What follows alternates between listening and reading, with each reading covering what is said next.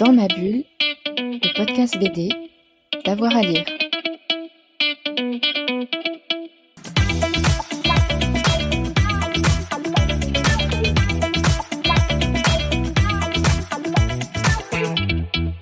Bonjour à tous et à toutes, bienvenue dans ce nouvel épisode de Dans ma bulle, votre podcast 100% BD avec avoir à lire. Aujourd'hui, on vous emmène au musée, au nouveau musée des Beaux-Arts de Charleroi très précisément. Il accueille jusqu'au 30 juillet 2023 l'exposition Dupuis, la fabrique de héros. C'est donc euh, l'occasion de partir à la rencontre de Morgan Di Salvia, le rédacteur en chef du magazine Spirou. Il revient au micro de Fred Michel sur le contenu de cette exposition et sur les 100 ans de cette vénérable et mythique maison d'édition Dupuis. Bonjour Morgane. Bonjour. Merci d'être avec nous sur Dans ma bulle. Aujourd'hui, on va parler des éditions Dupuis qui fêtent cette année leurs 100 ans. On est ici à Charleroi au nouveau musée des Beaux-Arts où on accueille justement l'exposition consacrée aux 100 ans de Dupuis. Alors moi, ma question principale, c'est comment résumer 100 ans de Dupuis en 450 mètres carrés? Ah, C'est la première question que nous nous sommes posées parce la que contrainte. c'est impossible d'être exhaustif, de raconter un siècle en 450 mètres carrés, c'est pas possible. Donc, ce qu'on a voulu, c'est plutôt faire un portrait de groupe, un portrait en creux du métier d'éditeur, tel que l'a pratiqué Dupuis, euh, dans plein de domaines différents, parce qu'on connaît surtout Dupuis par le journal Spirou et les bandes dessinées, mais il y a eu plein d'autres choses. Il y a eu beaucoup de titres de presse différents, il y a eu des romans, des, des guides de bonne manière, euh, des imagiers, il y a eu plein plein de choses. Et évidemment, ce qui a surnagé le plus, c'est la bande dessinée. Alors, on s'est dit que d'abord, on allait on allait faire un clin d'œil à l'endroit où on est, parce qu'il y a un ancrage très fort à Charleroi, qui est une région industrielle. Et donc notre angle d'attaque, c'est ce qui est son titre à l'exposition, c'est la fabrique de héros. Euh, quelque chose de distinctif de Dupuis, c'est que c'est le plus grand réservoir à héros d'Europe en, bande dessinée. Et le côté fabrique, c'est qu'on a voulu jouer sur l'usine et l'industrie qui est très importante à Charleroi. Euh, et c'est comme ça qu'on est parti. Euh, vous allez entrer dans une usine, vraiment dans une usine. Et pour une fois, la visite va commencer par le bureau du patron. Et il faut rappeler que Dupuis, c'est une histoire familiale d'abord. Exactement. En fait, ça commence avec Jean Dupuis à la fin du 19e siècle, qui est imprimeur. Il se lance à son compte comme imprimeur. Il imprime toutes sortes de choses. Euh, ce qui fait son premier succès commercial, ce sont des, étiquettes pour les pharmacies. Euh, et puis, au bout de 25 ans, euh, pour finalement, il a une idée intéressante. Donc, on est en 1922. il se dit, tiens, mais pour faire tourner mon imprimerie, je pourrais moi-même proposer des contenus. Et c'est ainsi que son premier geste d'éditeur, premier geste éditorial, c'est le 2 avril 1922. Il crée un magazine qui s'appelle Les Bonnes Soirées, euh, revue sensationnelle de récits spectaculaires. Euh, si le titre est exact, je me suis peut-être trompé, mais bon. Euh, l'idée est donc du, feuilleton, du feuilleton illustré, à destination d'un public féminin d'abord. Et puis ça va, va, connaître le succès. Il va élargir le propos avec un autre magazine, Moustique, hein, un magazine d'actualité, euh, un peu plus satirique, où le dessin prend une, place plus importante. Euh, les titres vont avoir du succès tous les deux. Il va les traduire en néerlandais, l'autre langue du pays. Et, euh, et, puis, chemin faisant, ça va devenir un véritable petit empire de presse, jusqu'à ce qu'il ait l'idée en 1938 de créer un magazine de bande dessinée à destination de la jeunesse. Et après réflexion, ils vont trouver le nom qui sera Spirou. Et en introduction justement dans le bureau de Monsieur Dupuis, on, note la présence d'un auteur, d'un personnage particulièrement important, c'est JG. Oui, JG, c'est vraiment le père fondateur du, catalogue Dupuis. Joseph Gillin, euh, c'était un artiste avec une formation comme on faisait à la Renaissance, c'est-à-dire qu'il pouvait peindre, sculpter, faire des académie. Ouais. ouais. il avait vraiment fait l'académie, il était très très fort.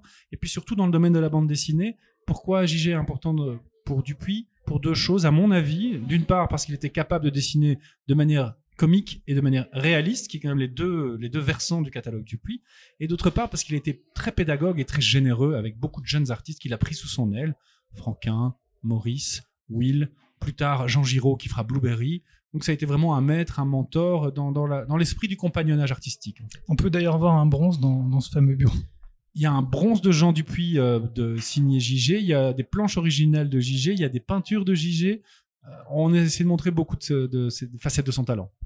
Alors ensuite, on pousse une porte et on entre vraiment dans la fabrique avec une scénographie euh, particulière. J'aimerais que vous rappeliez euh, les auteurs de, cette fabuleuse scénographie dynamique et pétillante. Oui, nos partenaires scénographes pour cette exposition, c'est l'atelier 1-1 ainsi que Ferraille Productions qui ont imaginé avec nous cette idée d'usine en fait. Donc c'est très coloré, c'est très vivant, pétillant et euh, ça simule euh, vraiment une, usine quoi avec des chaînes de montage avec euh, des casiers de les casiers des ouvriers des planches imprimées avec des planches imprimées etc donc on, on voulait que les gens aient l'impression d'être dans les coulisses d'une vraie fabrique Et donc on a, on a découpé ça en zones, en fait, assez logiquement. On commence par le scénario. Il y a toute une zone qui, qui explique comment on fabrique un scénario de bande dessinée. On enchaîne avec le dessin, et ainsi de suite en, en toute logique, en fait, dans le sens de la création.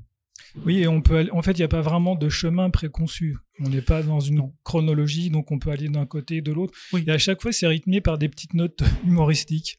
Oui, en fait, on a, on a engagé un scénariste du journal, Georges Bernstein, qui a écrit toutes les, les notices humoristiques, les panneaux, les attention, euh, chute de gag, etc. Enfin, il y a, y a énormément de choses très drôles. En fait, on a voulu que l'expo euh, s'adresse à tous les publics. Vraiment. Ça peut paraître tarte à la crème de dire ça, mais euh, dans un musée des beaux-arts, euh, accueillir de la bande dessinée, c'est un, c'est formidable. Je trouve, suis très honoré euh, que, que la ville de Charleroi ait mis en valeur la bande dessinée d'une telle manière.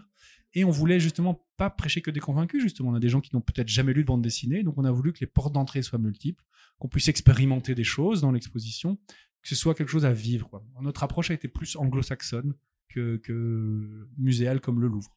On peut aussi avoir accès à la réalité virtuelle, c'est ça? Oui, exactement. Un des nouveaux supports de la bande dessinée, c'est le webtoon. Donc, ce sont des, des bandes dessinées qui sont créées pour euh, être lues sur smartphone. Et donc, euh, on a poussé l'expérience plus loin, puisqu'on va pouvoir euh, lire un webtoon dans, immergé dans une réalité virtuelle avec un casque VR. Et donc, ça, c'était très compliqué techniquement à mettre en place, mais on est très heureux que ça, ça ait abouti pour l'exposition. Et vous exploitez vraiment tous les éléments du musée, même les anciens abreuvoirs de, de, Oui. voilà, c'est- de, de On- l'écurie. on a dû épouser le, le- le lieu finalement et c'est vrai que c'était- des, des mangeoires pour les chevaux. Et c'est utilisé aussi dans notre scénographie on a essayé de respecter le lieu en le réinventant grâce à la à la scéno. Alors avant de terminer, j'aimerais que vous nous disiez d'où proviennent toutes ces planches. alors il y a des planches qui viennent des auteurs eux-mêmes. Euh, les auteurs vivants nous ont prêté des planches participent à l'exposition. Il y a euh, une demi-douzaine de collectionneurs qui nous ont prêté euh, des, des objets aussi. Il y a assez peu de facsimilés euh, mais euh, je dirais trois ou quatre peut-être. Il y a des choses qu'on a reproduites à l'identique, euh, des choses comme les agendas de, Jean Dupuis, des affiches promotionnelles d'époque, etc. Avoir l'original ou une reproduction n'était c'était pas très grave finalement. Donc on a on a pu compter sur euh, l'affection qu'ont les publications Dupuis depuis des années auprès des collectionneurs pour avoir euh, des, des très très belles pièces. Ah, il y a des choses assez Il exceptionnelles. y a hein. 400 485 pièces originales dans l'exposition sur 450 mètres carrés, donc on a été généreux. Effectivement.